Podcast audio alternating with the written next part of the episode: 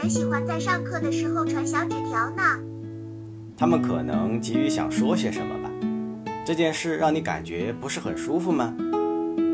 我不想被打扰，但是他们又总想让我帮着传一下。你想拒绝，好像又有些为难，对吗？嗯，是的，我觉得他们这样做是不对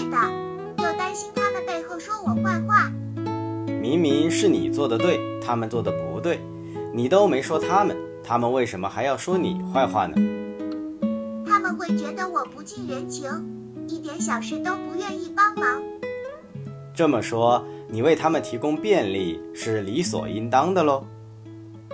当然不是了，可是那些觉得你就该帮忙的人，只要你有一次没做到，他们就会埋怨你。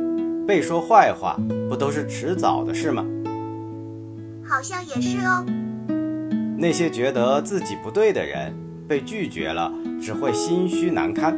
你要是犹犹豫豫的，反倒是给了他们找你的信心。那我还是继续礼貌的回绝他们好了。